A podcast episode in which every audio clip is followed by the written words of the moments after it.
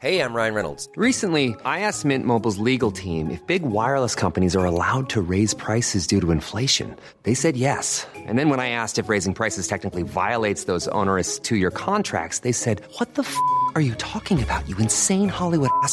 So to recap, we're cutting the price of Mint Unlimited from $30 a month to just $15 a month. Give it a try at mintmobile.com slash switch. $45 upfront for three months plus taxes and fees. Promo rate for new customers for limited time. Unlimited more than 40 gigabytes per month. Slows. Full terms at mintmobile.com. Eu sou Mário Persona e essas são as respostas que eu dei aos que me perguntaram sobre a Bíblia.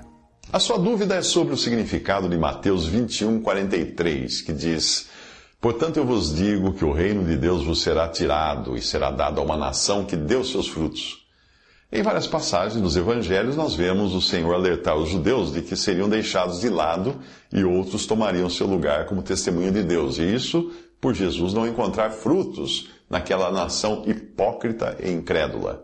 A gota d'água seria a rejeição e condenação de Jesus. Em outra passagem, nós vemos que Jesus fez um milagre às avessas, isto é, algo fez algo causando dano ao invés de trazer cura e bênção. Eu estou falando da maldição lançada sobre a figueira que representa Israel como nação.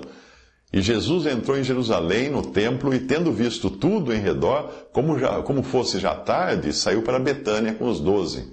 Isso está em Marcos 11, versículo 11. Era como se ele inspecionasse a cidade, o templo onde ele havia colocado o seu nome, e nada encontrasse ali que valesse a pena. E também era já tarde, ou seja, não dava mais tempo de Israel frutificar. E a passagem agora é: no dia seguinte, quando saíram de Betânia, teve fome, e vendo de longe uma figueira que tinha folhas, foi ver se nela acharia alguma coisa, e chegando a ela, não achou senão folhas, porque não era tempo de figos. E Jesus, falando, disse à figueira: Nunca mais coma alguém fruto de ti. E os seus discípulos ouviram isso. Marcos 11, 12 a 14. Existe uma semelhança disso com a parábola dos trabalhadores na vinha, que fala, a parábola fala basicamente da mesma falha dos judeus em darem frutos para Deus. E a, a parábola vai, vai além, mostrando a maldade deles em matar os profetas que Deus lhes enviava até finalmente matarem o próprio filho. A parábola é essa: houve um homem, pai de família, que plantou uma vinha, circundou-a de um valado, construiu nela um lagar, edificou uma torre e arrendou-a a uns lavradores e ausentou-se para longe. E chegando o tempo dos frutos, enviou os seus servos aos lavradores para receber os seus frutos. E os lavradores, apoderando-se dos servos, feriram um, mataram outro, apedrejaram outro. Depois enviou outros servos, em maior número do que os primeiros, e eles fizeram-lhes o mesmo. E por último, enviou-lhes seu filho, dizendo: Terão respeito a meu filho. Mas os lavradores, vendo o filho, disseram entre si: Este é o herdeiro. Vinde, matemo-lo, apoderemo-nos de sua herança. E lançando mão dele, o arrastaram para fora da vinha e o mataram. Mateus 21, 22 a 39. Com tudo isso, os judeus perderiam direito ao reino que lhes seria tirado e dado a outra nação. Eles seriam deixados de lado por rejeitar seu rei, e uma nação que depois viesse a reconhecer o Messias seria levantada em seu lugar para dar os frutos que Deus esperava de seu povo terreno. Que Israel foi deixado de lado como um testemunho para Deus na terra, nós bem sabemos. Não apenas pela destruição da cidade e do santuário, como previa Daniel, capítulo 9, 26, no ano 70, eh, cumprindo assim uma das fases daquela profecia de Daniel 9. Mas também sabemos porque Paulo diz isso, que os judeus seriam deixados de lado, na sua carta aos Romanos.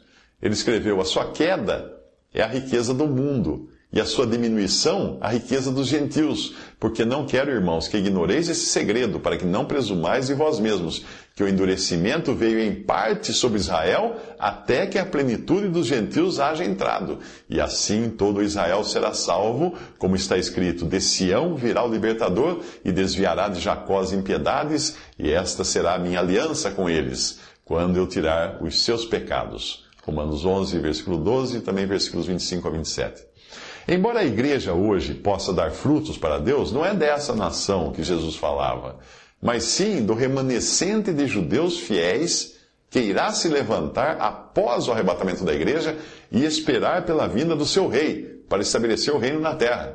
É desse todo Israel que será salvo, que Paulo fala. Quando ele fala Israel, todo Israel será salvo, é desse, desse Israel que virá depois.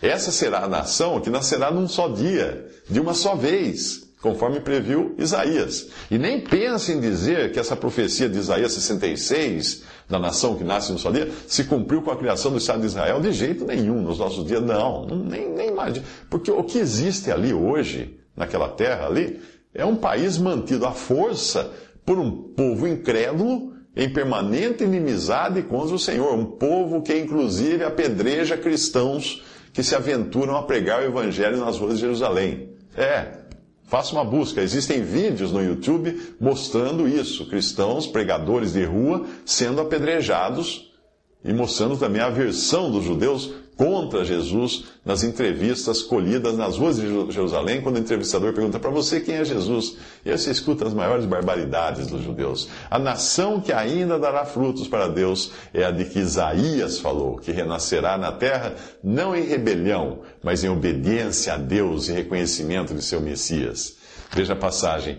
Quem jamais ouviu uma tal coisa? Quem viu coisas semelhantes? Poder-se-ia fazer nascer uma terra num só dia? Nasceria uma nação de uma só vez? Mas Sião esteve de parto e já deu à luz seus filhos. Abriria eu a madre e não, não geraria? Diz o Senhor. Geraria eu e fecharia a madre? Diz o teu Deus. Regozijai-vos com Jerusalém, alegrai-vos por ela, todos vós os que a amais, enchei-vos por ela de alegria, todos os que por ela planteastes para que mameis e vos farteis dos peitos das suas consolações, para que sugueis e vos deleiteis com a abundância da sua glória.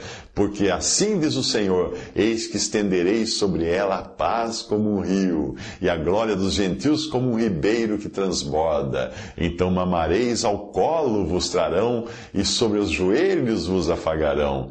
Como alguém a quem consola sua mãe, assim eu vos consolarei e em Jerusalém vós sereis consolados. Isaías 66, de 8 a 13.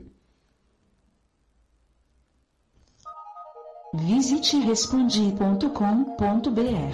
Adquira os livros ou baixe e-books. Visite 3minutos.net. Baixe o aplicativo.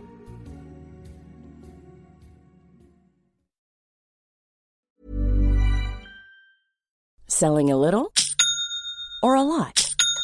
Shopify helps you do your thing however you cha-ching. Shopify is the global commerce platform that helps you sell at every stage of your business. From the launch your online shop stage to the first real life store stage, all the way to the did we just hit a million orders stage.